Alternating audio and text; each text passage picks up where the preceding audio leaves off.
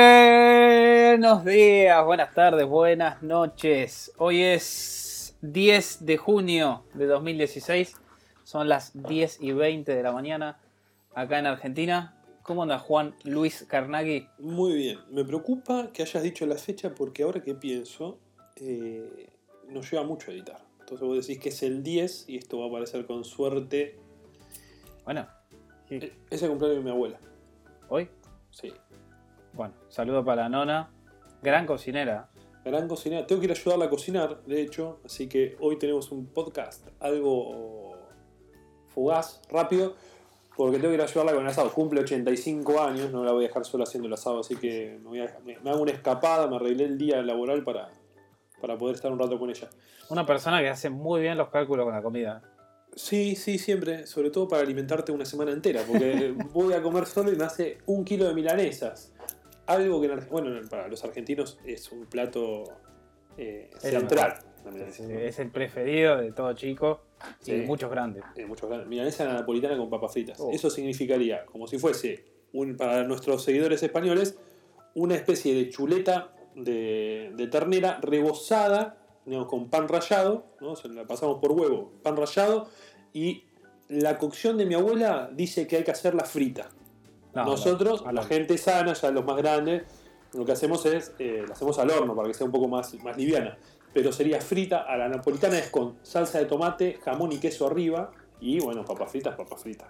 Nada más rico que las papas fritas. Qué rico, la verdad que se me, se me hace agua la boca, pero ahora nos conformamos con un mate nomás. Sí, y bueno, yo con un asado que no es poco para un mediodía de viernes, un asadito Bueno. es genial, en un invierno tan frío como este, es ideal. Che, lo que no dijimos es, bienvenidos se imaginan, lo que siempre decimos, Es verdad. que es un podcast sobre qué? Sobre educación. Y fútbol, porque ayer jugamos al fútbol. Uy, decíselo a mi cuerpo. eh, venía de un periodo de inactividad de dos meses y ayer volví a jugar. Tengo el cuerpo destrozado. Yo no me sentí. Soy, soy el pichichi del equipo, tengo que decirlo. Soy el goleador del equipo. Eh, soy el delantero, un delantero con características algo extrañas, pero, pero con cierta efectividad. Eh, y ayer pude meter un gol. Me fui contento a casa. Ganamos, un partido difícil. Eh, Gran partido Juan, gran partido Juan. Eh, erró un par de goles, pero me está matando. Me mató Nico, pero es verdad. Me hay que decir que la, la que metió la definió muy bien. Eh, definí mal, se lo comió el arquero gol en realidad, pero, pero bueno. Pero bueno, qué semana, ¿no? Después del episodio, Che, lo de David estuvo buenísimo. la verdad que muy bueno, muy, Muy bueno. bueno. Me, me- me encantó. Eh, me gustó su idea de, de- de utilizar una, una película, una película tan conocida y tan querida por los chicos como para armar una, una actividad. Eh, la verdad que muy, muy lindo. Muy lindo y, y buena repercusión, porque la verdad unos cuantos eh, seguidores que lo estuvieron escuchando en la entrevista. David tiene una parte, se nota que tiene onda. digamos, se- en la entrevista se lo ve como un, un- un docente muy descontracturado, digamos, pero descontracturado y con contenido, ¿no? Que es, a veces me parece, bueno, al menos a nosotros nos pasa eso. Son como el modelo de docente que nos gusta tiene que ver con un poco con eso. Tal cual, tal cual y, y seguramente vamos a entrevistar más gente de este estilo. Sí. ¿Está bien? Bueno, ese es mi teléfono, perdón, tengo que ponerlo en silencio. Eh, de hecho, la, la semana que viene, si Dios quiere, el viernes que viene, vamos a estar eh, eh, entrevistando a otro español.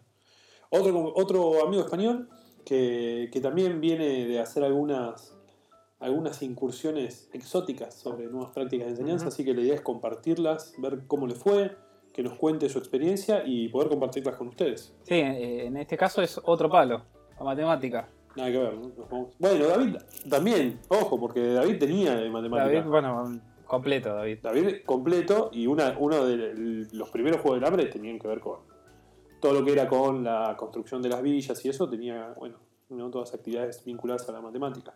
¿Sabes qué me gustaría ahora que te están... Me gustaría entrevistar a un alumno de David. Es buena idea. ¿Nos podrá él eh, conseguir alguna entrevista con... O uno, o do- dos o tres alumnos para ver qué dicen? Porque él dice, no, los alumnos me aman, los alumnos me quieren, quieren tenerme a mí como docente, pero me ¿Vos gustaría escuchar la voz de, de esos alumnos a ver qué dicen. ¿Pero qué? ¿Vos tenés dudas de que es así? Yo lo amaría. Yo a David lo amo ya sin haberlo tenido como profesor, digo. Yo también, pero bueno, necesitamos eh, comprobarlo. David. Nada de llevar David a, o sea, de, de traernos a tus sobrinos y aleccionarlos o, o decirle qué tiene que decir, ¿está bien? Eh, David, Queremos los alumnos en serio. acá Nicolás está haciendo un desafío, una apuesta muy fuerte. Primero, está poniendo en duda tu palabra. Que yo- eso ya es eh, el tema. Y, y bueno, y está queriendo registrar la voz de tus alumnos. Eh, bueno, puede ser, podemos volver a hablar con David para, para ver si es posible hablar con alguno o un grupo de alumnos. Estaría bárbaro. A ver que. Está bueno también tener ese registro de la otra mirada, ¿no? Eh, eh, Algo que, bueno, vos haces en tus clases, yo hago a veces cuando me acuerdo en las mías, Ujú. Esa encuesta anónima al final de- del curso que, que está bueno también para tener esa, esa perspectiva de qué cosas se pueden mejorar y qué cosas hicimos mal, ¿no? Tal cual. Siempre la crítica constructiva sirve. Eh, nosotros lo que hacemos en, en nuestra cátedra, en, en la facultad, es a- al fin de la cursada. Bueno, me acaba de tirar algo. Eh, al fin de la cursada, eh, les pedimos a los chicos que contesten una encuesta anónima. La subimos en, en Google Forms. Y la verdad que eh, hemos tenido buenas respuestas. También algunos que nos han dicho que la materia no les gustó, pero muchos de que sí, que, que la verdad que les sirvió o no- nos plantean algún tipo de mejoras. Siempre sirve escuchar la, la otra parte. Y una pregunta, en esas encuestas anónimas, Sí. ¿alguna vez te dijeron que te aman como David? No, la verdad no, no tuve esa suerte. Han hablado bien, pero eh, no, no tanto, no tan efusivamente.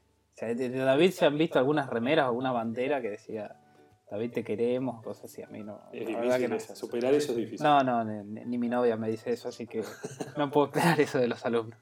Bueno, podés empezar a decirle que escuche el podcast, por empezar. Sí, sí, sí, sí, sí. Me prometió que lo iba a escuchar y que nos iba a decir qué le parecía. Bueno, la- mi, mi novia, mi, mi esposa en realidad ya a esta altura, eh, no se escuchó y dijo que le gustó. Bien. No sé si es muy objetivo, pero Ese es el tema. Bueno, che, después, bueno, esta charla todo muy bonito, ¿no? Pero nuestros oyentes, yo creo, Nico, que se quedan con un poco de sabor a poco. Sí, y yo tenía guardados un par de videos, en realidad audios de, de charlas TED. ¿Qué te parece si compartimos una, una charla que estuvo muy buena, que es la de Adrián Paenza? Me encanta. Bueno, eh, primero dos cosas. Me prefiero que sea un audio y no un video porque va a estar medio complicado para un podcast, pero si tenés un audio de Paenza, eh, yo lo compartiría. A mí de por sí es... Mirá que odio las matemáticas, eh, lamento decirlo para la gente que le gusta, pero los libros de Paenza hacen que me gusten un poco. Sí, bueno, Paenza es un docente, eh, investigador acá en Argentina, eh, bastante reconocido. En realidad ha hecho bastantes cosas, ¿no? Recuerdo que ha eh, conducido el show de la NBA, por ejemplo.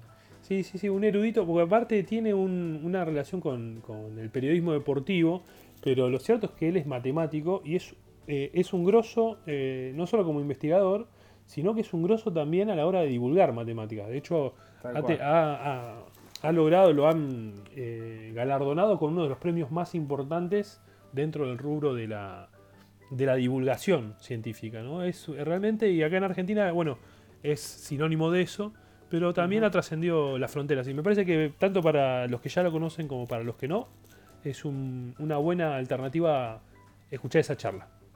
Listo. Así que bueno, ahí le doy play para que lo escuchen. Dale.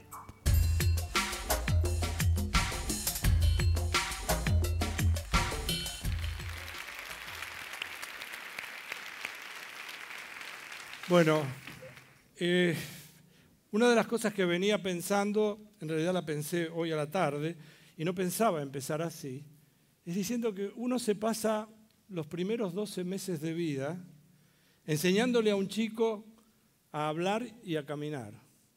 Y los siguientes 12 años espera que se quede quieto y callado.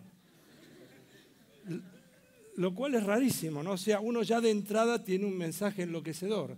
Les está diciendo a los chicos, quiero que vos aprendas esto, quiero que vos hagas esto, quiero que vos te integres con esto, pero en realidad después no quiero que hagas nada de todo eso. Y un chico nace con una habilidad innata, saber resolver un problema central. La criatura en el momento que nace tiene un problema, un solo problema serio, que es comer. Dormir se queda dormido, pero necesita comer. Y para comer, ¿cómo resuelve el problema? Llora. Llora y todo el mundo entiende lo que pasa. Imagínense que el nene, en lugar de llorar, se riera. Se moriría de hambre. O sea, cada uno de nosotros, cuando fue personita chiquitita, lograba resolver un problema que tenía interno sin siquiera haberlo conceptualizado como problema, sin saber que lo tenía. Era una cuestión de supervivencia. ¿Por qué cuento esto? Este es el mundo de las ideas. Una criatura, después, aprende en los siguientes cinco años cómo caminar, cómo comunicarse con los padres, cómo comunicarse con los hermanos, cómo jugar, mira televisión, habla, se integró a la sociedad. Es una personita a los cinco años libre. Está en contacto con virtualmente todo y de pronto llega el momento terrible, escuela. Ahora tenés que ir a la escuela. ¿Por qué tengo que ir a la escuela? Si yo aprendí todo esto que aprendí, miren el cambio, el salto cualitativo tan importante que dio una criatura no hablemos de lo que representa la modificación desde cero año hasta un año. No debe haber ningún otro año en la vida de una persona en donde uno incorpore tanta información, aprenda tanto, cambie tanto de calidad de vida de cero a un año. Y en los primeros cinco se integró a la sociedad que nosotros le proponemos, a los privilegiados que tenemos lo que creo que ustedes tienen y que seguro tengo yo. Y en ese momento empieza la punición. En ese momento, casi a los seis años, empieza el momento de ir al colegio. Y en el colegio empieza la estructura. Y sobre todo, esperen un poquito, yo no quiero hablar en contra del colegio, porque el colegio ofrece una cosa muy particular, ofrece una estructura. Uno en el colegio aprende muchas otras cosas, además de lo que cree que es el quantum de información que uno va incorporando a medida que va pasando el tiempo. Pero uno aprende a solidarizarse, a frustrarse, a vivir en sociedad. Uno aprende que uno no siempre es el privilegiado, uno no siempre aprende de que no le toca a uno, que uno tiene derechos que otros no tienen. Aprende a frustrarse. Aprende a vivir en comunidad. Ahora, lo que pasa es que simultáneamente uno en el colegio le empiezan a dar respuestas a preguntas que no se hizo. Y eso es un problema, porque en la vida primero vienen los problemas y después vienen las soluciones. A medida que uno va avanzando, elijan la era que quieran, una persona primero tiene un problema y después tiene la solución. Nadie, y este es un ejemplo que he dado varias veces, nadie se despierta a la madrugada, ningún chico mirando el techo y diciendo, fíjate, esos ángulos que están ahí en la pared. Parecen opuestos por el vértice, deben ser iguales. Este, no pasa eso. No pasa. Y a uno le piden encima, entonces uno llega y uno no sabe por qué tiene que estudiar todo eso. Uno cuando es una criatura se da cuenta en alguna parte que es mejor caminar que gatear. Vive gateando, pero en un momento sospecha que... y acepta el desafío, se tropieza y se cae. Y se vuelve a caer y se lastima y llora, pero igual sigue intentando. Y es como si uno supiera dentro de uno que es mejor caminar que gatear. Y lo aprende. Si alguno de ustedes sabe lo que significa manejar, sabe lo que significa, ustedes alguna vez los que manejan, deben saber que al lado, la persona que les enseñó, uno sufre todas las humillaciones posibles. Sos un burro, sos un bruto, no entendés nada, no vas a saber nada. Y uno tolera todo. Y lo tolera porque uno entiende que va a estar mejor si sabe manejar que si no sabe manejar. Hay una cantidad de cosas que tienen que ver con una cultura enciclopedista. Saber es incorporar conocimientos. Sí, saber, ¿saben qué es para mí? Es saber resolver problemas. Una persona sabe no cuando tiene, y sobre todo ahora que tenemos al alcance de la mano todos los medios digitales, otra vez los privilegiados que los tenemos, tenemos acceso a toda la información. No hace falta saberlo. Yo tenía hace 30 o 40 años, me sabía de memoria 200 números de teléfono de las personas con las que hablaba y trabajaba en la radio. Y sabía los números de los jugadores y de los técnicos y de los entrenadores y de los dirigentes, etc. Ahora no necesitamos más eso. Ahora las neuronas las tenemos ocupadas en otra cosa. Entonces, lo que cambia la ecuación es la creatividad. Yo soy un matemático mediocre. Y lo, quiero decir enfáticamente, porque hay algunos que dicen, no, porque es un gran matemático, es mentira. Un matemático resuelve problemas, yo no resuelvo ningún problema. Yo resolví un problema. Una vez, cuando yo ya era licenciado, para doctorarse en las facultades como la nuestra, en la UBA o en cualquier universidad del mundo, cuando uno se quiere doctorar tiene que escribir una tesis y necesita tener un problema. Ese problema, cuando el doctor Miguel Herrera me lo dio en el año 76, yo no entendía, no, no entendía cómo resolver el problema, no entendía lo que decía el problema. Yo tenía un problema que no sabía lo que era. Ese era el desafío. Y acá quiero hacer una diferenciación y los invito a pensar después que esta charla termine. Cuando uno va al colegio, aún en el, colegio secundario y aún algunas veces en la facultad, por no decir la mayoría, mientras uno es estudiante, a uno le dan un problema, se lo presenta al docente, el docente sabe la solución en general. Uno sabe que tiene una red, a uno le dan un problema, pero uno sabe que lo que tiene que hacer es buscar la solución al problema. El científico no sabe eso. El científico tiene otra calidad de problema. Ustedes como personas tienen otras calidades de problemas que no vienen cuando uno se tropieza con un problema, no le dice, a ver, esto es un problema de matemática, no, este es un problema de química, no, este es un problema de ingeniería. La vida no viene dividida de esa manera. Cuando a uno le dan un problema, cuando un científico tiene un problema, tiene un problema que no sabe si tiene solución. Es diferente encarar algo, tener algo enfrente, sin saber si uno lo va a poder resolver o no lo va a poder resolver. A mí me dieron un problema que yo no sabía, ya no hablé, insisto, no entendía el enunciado. Me llevó tres años, tres años pensando, todos los días, con un tutor como Miguel Herrera, que fue uno de los mejores matemáticos, porque él sí producía matemática en el mundo, y venía todas las mañanas para ver qué evolución tenía, y algunas veces yo le preguntaba cosas del libro de él, y él decía, no sé, no entiendo. Y lo había escrito él, yo sabía que lo había escrito él, y se sentaba en el sofá y me miraba como diciendo, ¿qué dice acá? No entiendo lo que escribí. Eso es extraordinario. Mostrarnos falibles. ¿Cuál es el problema? ¿Por qué no podemos decir no sé, no entiendo, no me sale? ¿Por qué, ¿Por qué tengo que tener todas las respuestas? Los científicos no publican todos los errores. Publican una pequeñísima parte que es cuando llegan alguna vez a un acierto. Y esto es muy importante para nosotros. Miren, yo quiero contar y por eso les pedí que pusieran un pizarrón acá o un lugar en donde yo pueda escribir, porque le quiero compartir con ustedes en estos tres minutos que me quedan una experiencia de vida extraordinaria. Corría, yo estoy haciendo este programa de matemática que se llama Alterados por Pi, la primera temporada. Lo estaba haciendo y en un momento determinado yo quería contar esto al aire.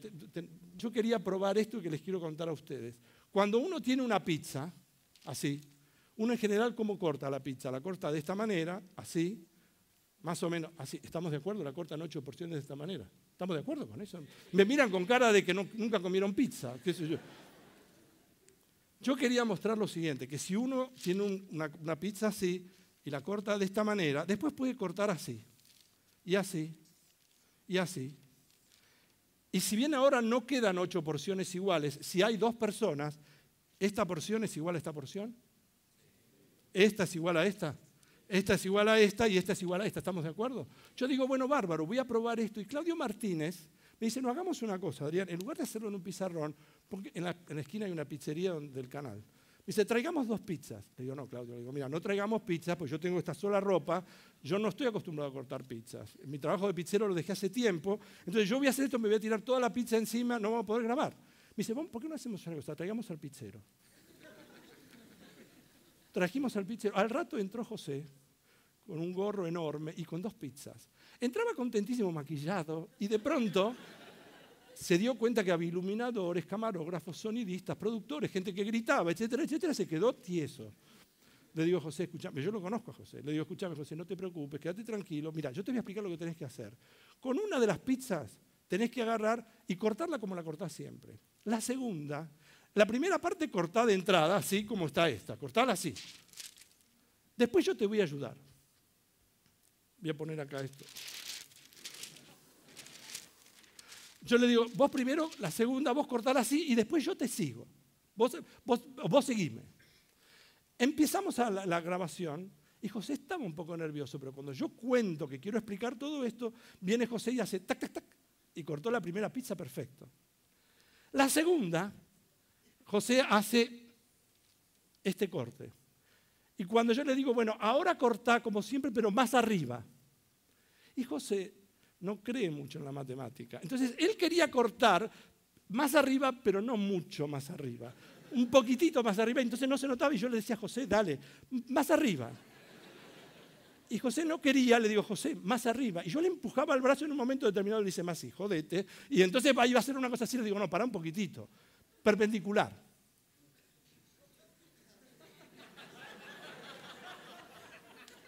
Entonces ahí me di cuenta de que José no entendía lo que era la palabra perpendicular. Estábamos grabando, entonces se quedó así, le digo, a 90 grados.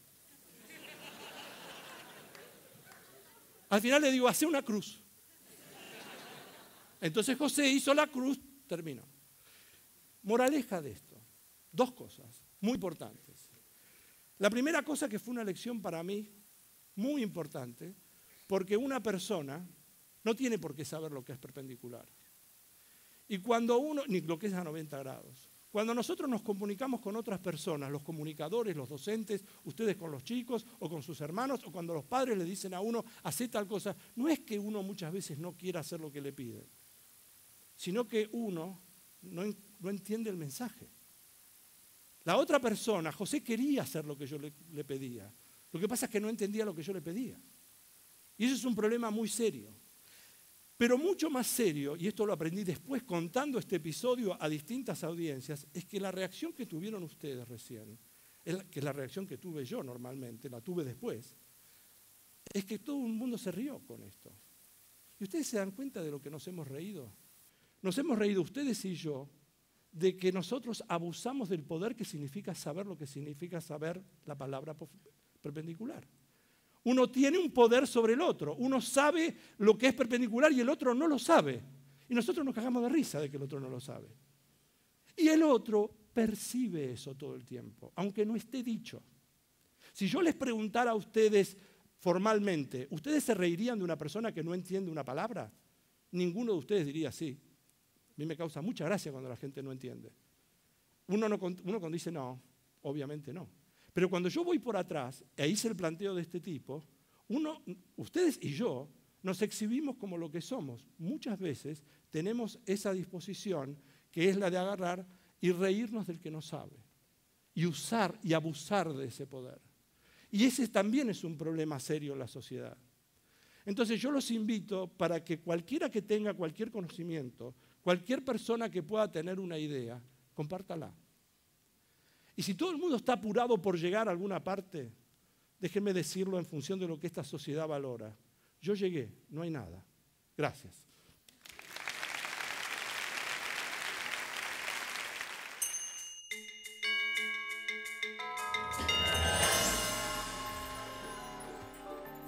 Bueno, un grosso Paenza, ¿no? Sí, Paenza es, es un grosso, pero la verdad eh, me había olvidado muchas cosas de la charla. ¿eh?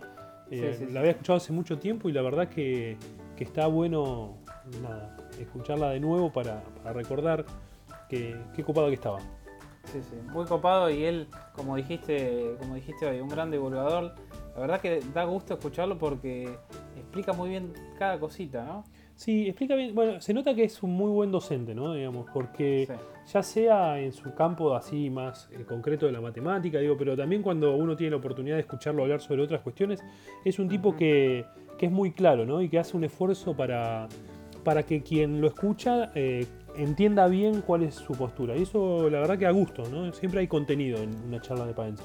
Sí, sí, sí. La, la otra vez escuchaba una entrevista que le hacían a él y decía que a sus clases eh, iba un montonazo de gente.